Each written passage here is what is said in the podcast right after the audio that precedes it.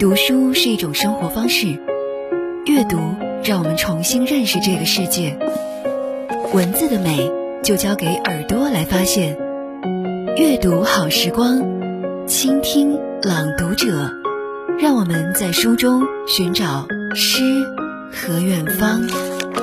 一零零九阅读好时光。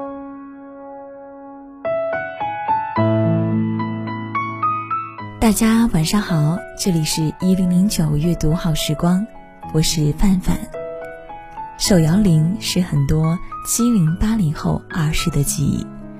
从前，每当手摇铃响起时，孩子们就蜂拥冲进教室，代表着又一堂课就要开启。今天分享的文章《记忆里行走的叮当声》，应该会唤醒很多人对于手摇铃的记忆。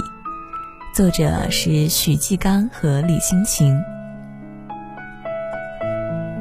那天我到城区一小学办事，刚走进校大门，便听到了一段悠扬的音乐从校广播室传出，传遍校园上空。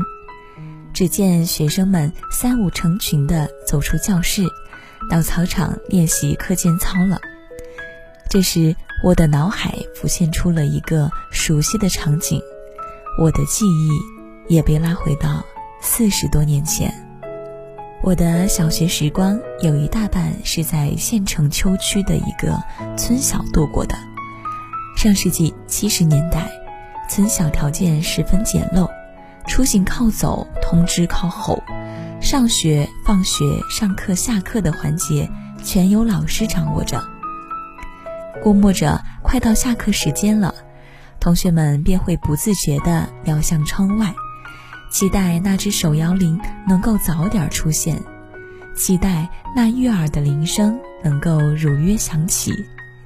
在当时的我们看来，窗外那只手摇铃的声音是如此的爽朗清脆，简直堪比天籁之音。那时由于条件艰苦，村小的音乐课。大多靠手风琴伴奏，久而久之，手风琴在音乐老师手里也难逃单调的命运。暗地里，同学们会常常的嘀咕几句，还不如咱的手摇铃声来得悦耳动听。如今再回忆起那段时光，当时有几个年级、几个班、几位老师，我早已记不清了。但有一个老师，至今让我记忆犹新，他便是我当时的班主任熊老师。原因很简单，因为他执掌着我们的快乐源泉手摇铃，什么时候响铃，铃响的频次全由他说了算。在当时的我们看来，熊老师的影响力甚至大过校长，起码对我而言是这样。毕竟时隔四十多年，我只记住了他。村小位于一座小山的半坡上，课间的时候，女生们就踢毽、跳绳，男生则斗鸡、拍烟盒，十分热闹。虽然玩耍的节目只有那几个，但是每当那熟悉的手摇铃声响起时，小伙伴们好似脱缰的野马一般，争相冲出教室。开始他们的节目，手摇铃声响起，意味着小伙伴们可以放风，度过一段快乐时光。后来我转学到了企业子弟学校，在省城，我开了眼界，一盏盏日光灯将教室照得敞亮，电铃广播取代了手摇铃，跑道、篮球场、乒乓球台，各种活动设施琳琅满目。让我目不暇接。一九八四年，在母亲的张罗下，我又转学回到了老家镇上的中学读初三。说来也巧，当时我的物理老师恰好是熊老师的丈夫，就此我得以与熊老师时常见面，重叙师生往事。此时，他已从村小民办教师。转为镇上小学的公办教师。八零年代后期，镇上小学的基础条件有了大大的提升，上课、下课、上学、放学和课间的时间转换，都有广播电铃提示。熊老师早已告别打手摇铃的这份兼职。几十年弹指一挥间，时过境迁。但少时在村小，熊老师挥动着手摇铃，叮当叮当，催促同学们快进教室，放学时间到了。此情此景，时常在我的脑海里放电影，梦境里一幕幕回放，恍如昨日。一只手摇铃，敲开年少岁月一段段旧时记忆。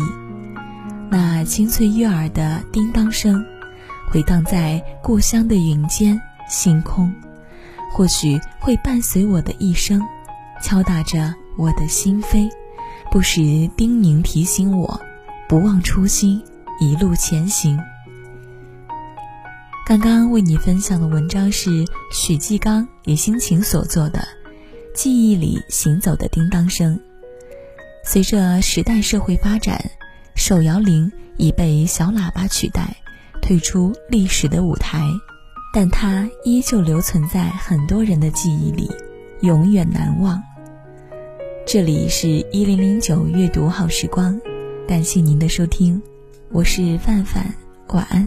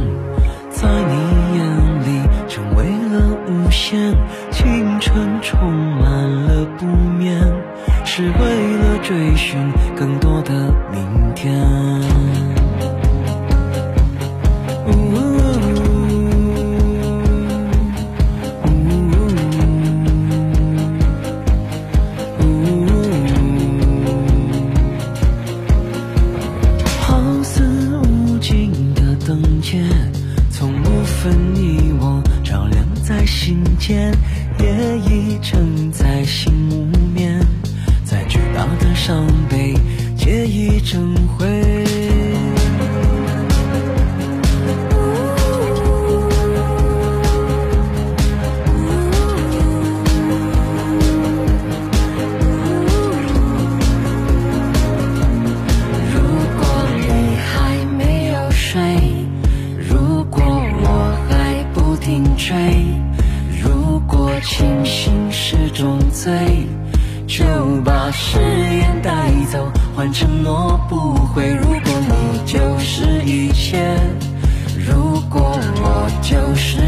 对，如果清醒是种罪，就让爱去蔓延，成全每个